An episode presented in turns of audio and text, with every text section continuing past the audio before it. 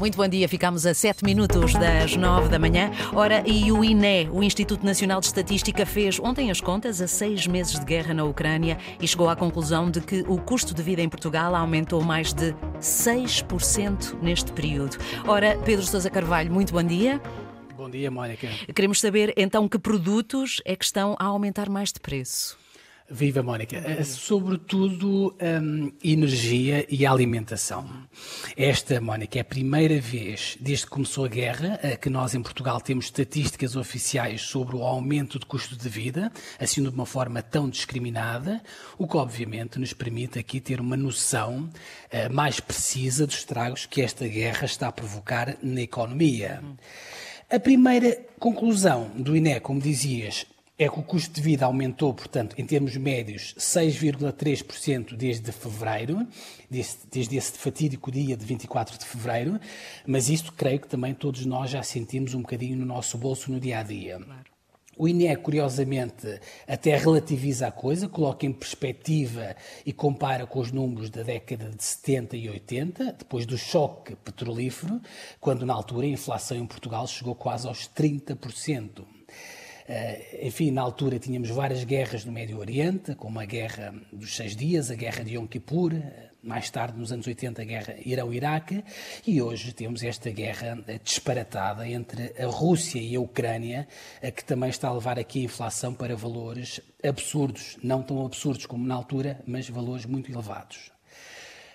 Mónica, portanto, voltando às conclusões do INE, a outra a grande conclusão, quando nós olhamos para os preços com uma lupa, é que, a par do preço da energia, a alimentação é a grande vítima desta guerra. Claro. O preço da carne, Mónica, aumentou 17% em Portugal desde o início da guerra. O pão e os cereais, 11%. O peixe fresco e congelado, segundo o INE, 10%. A fruta, 13%.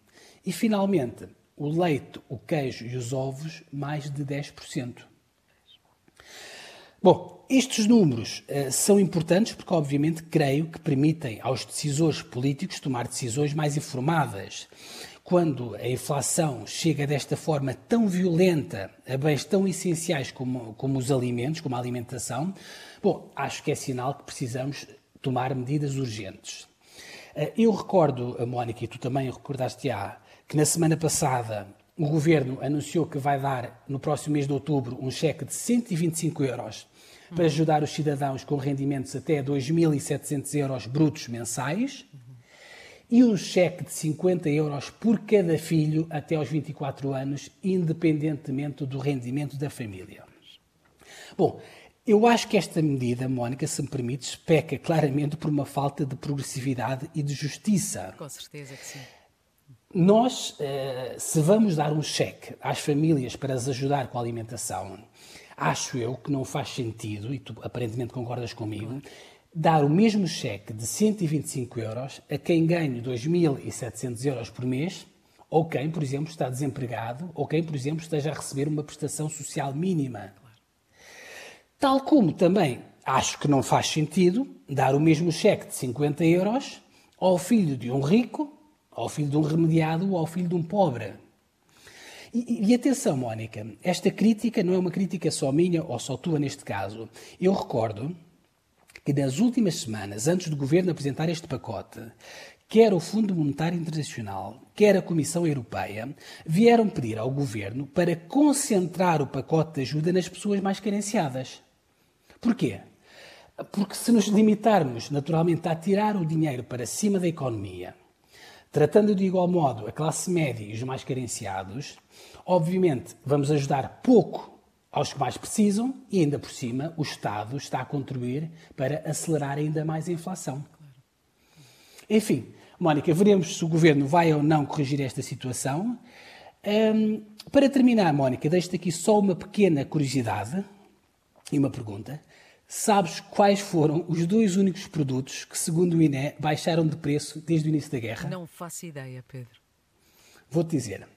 Saúde, uhum. que teve uma baixa de preço de 4%, isso teve a ver com o fim das taxas moderadoras no SNS em junho. Okay. E por outro lado, tivemos também uma baixa de preços, curiosamente, no setor do vestuário e do calçado, o que terá eventualmente a ver com os saldos de fim de coleção e se calhar também com eh, as pessoas que, talvez por cautela, resolveram este ano eh, não renovar o, o, o guarda-roupas. Claro.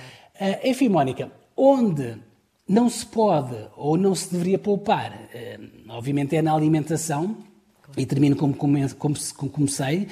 A alimentação, infelizmente, os aumentos são assustadores.